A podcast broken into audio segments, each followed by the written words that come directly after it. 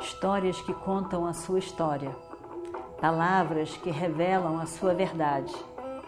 Com você, o conhecimento milenar dos Vedas. Escute diariamente e recomende a um amigo. Vakratunda Mahakaya Suryakoti Samaprabha Nirvignam Kurumedeva Sarvakaryeshu Sarvada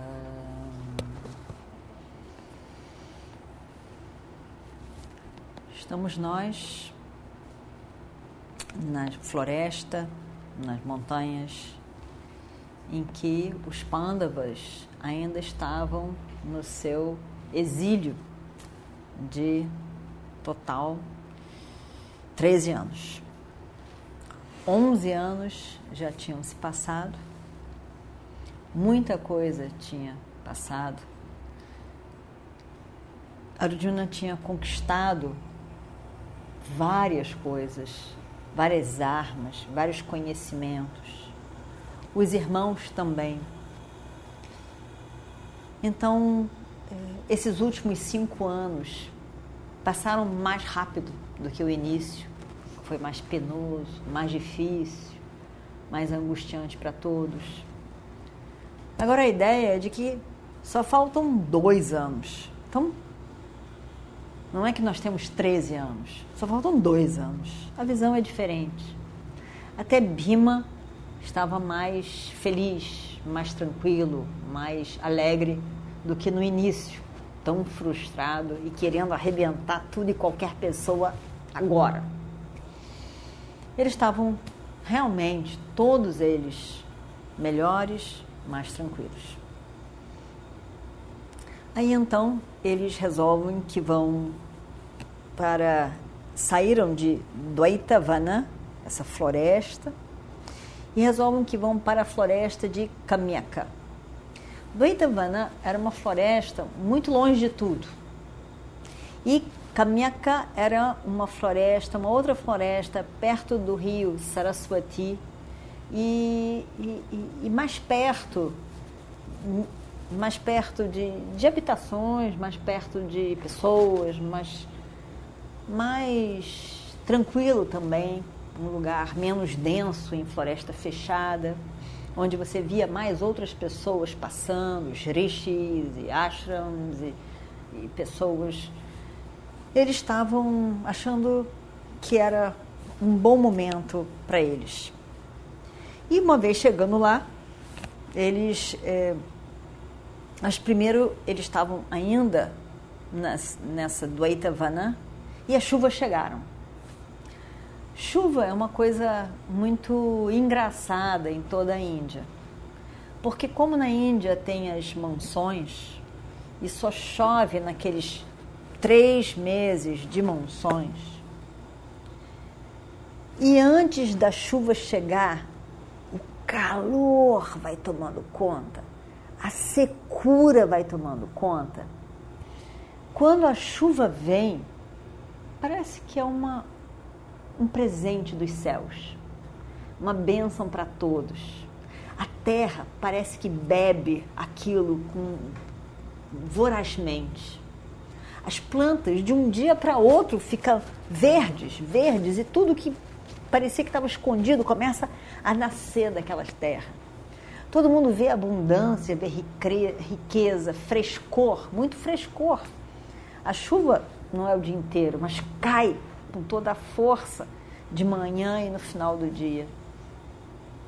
E eles sentiam, com tudo que já tinha passado e ainda essa chuva tão intensa, como, como há muito tempo não chovia, eles achavam que era um sinal de coisas muito boas que estão vindo para nós. Eles receberam dessa maneira.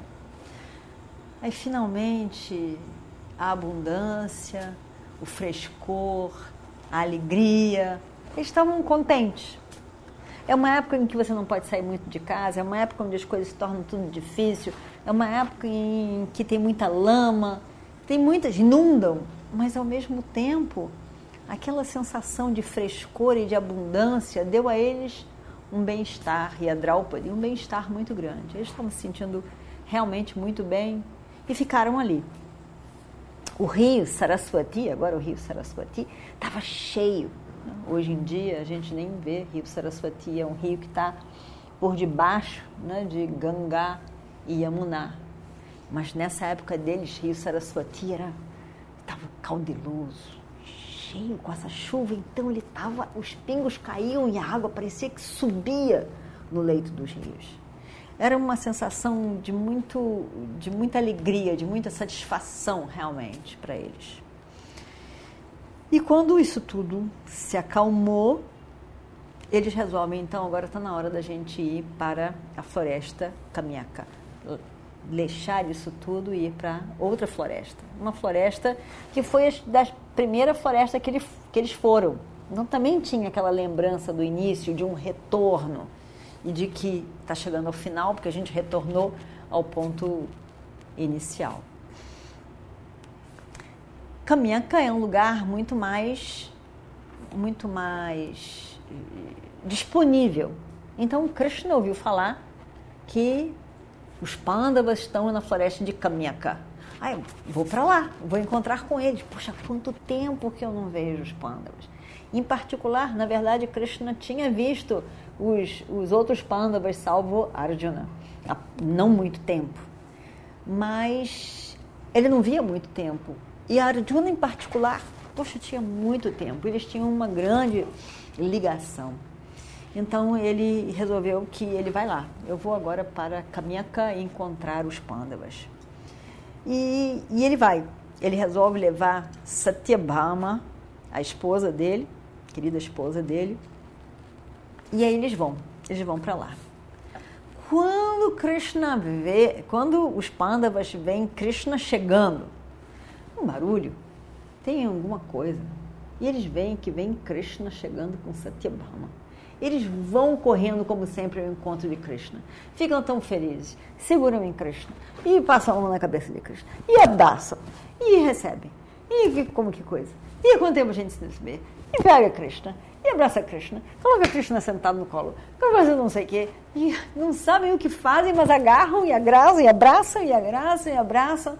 E, poxa, você está aqui, imagina só quanto tempo, quanto tempo, que saudade, que saudade imensa. Eles ficam todos muito felizes. E Draupadi também fica muito feliz de, de ver Satyabama, porque fica conversando com elas. E como é que estão as novidades? E como é que está lá?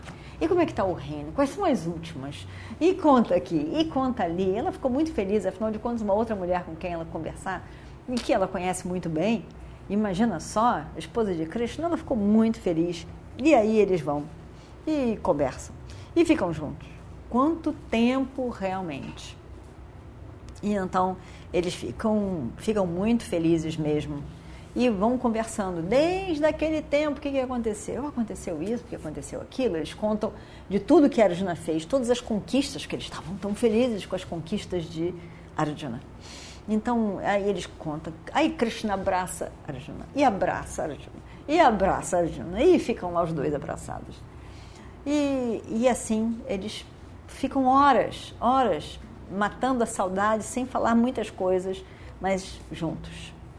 Aí ele ouve falar, todos contam tudo que a Arjuna conquistou, tudo que a Arjuna já sabia, de armas, de tudo mais.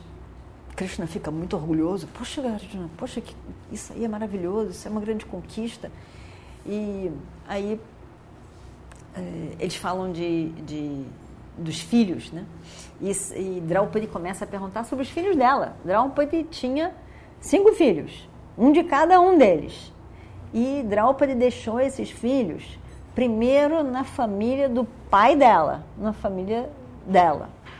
E, e aí depois, menores, aí depois Krishna vai lá, Drishtadyumna, que era o irmão de Draupadi, leva esses jovens para estudar lá com Krishna né? e, e, e aprender mais sobre sobre armas, outros conhecimentos, né? porque Drishtadyumna também tinha muito conhecimento, mas outros conhecimentos, então leva para lá.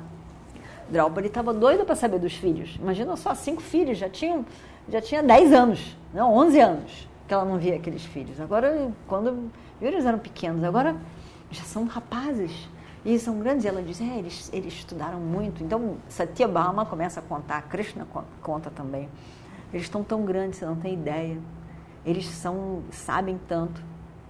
E Arjuna casou com a irmã de Krishna. Então tinha mais um filho, Abhimanyu. Né? E aí ele, ela começa a contar, ele diz Subhadra, Subhadra é a irmã de Krishna. Subhadra está muito bem. E o filho dela, Abhimanyu, está muito bem. Quer dizer, estão todos. Eu estou com seis filhos de vocês lá com, comigo. Estão todos lá comigo, diz Krishna. Estão aprendendo, eles são ótimos. Vou te falar, Juna. Abhimanyu é melhor do que o pai dele, hein? É muito melhor e sabe muito mais e é muito capaz. A Arjuna ficou feliz de ouvir, de ouvir isso. Abhimanyu era muito querido de Krishna, porque era, era sobrinho dele direto, né? E aí, seus filhos estão muito bem, estão todos em Dwaraka.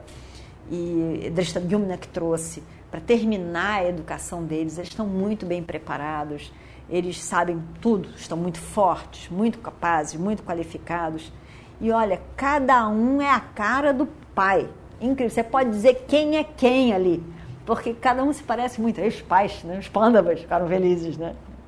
Parece com o pai, né? ficaram todos alegre, feliz. E o Destira fica muito feliz.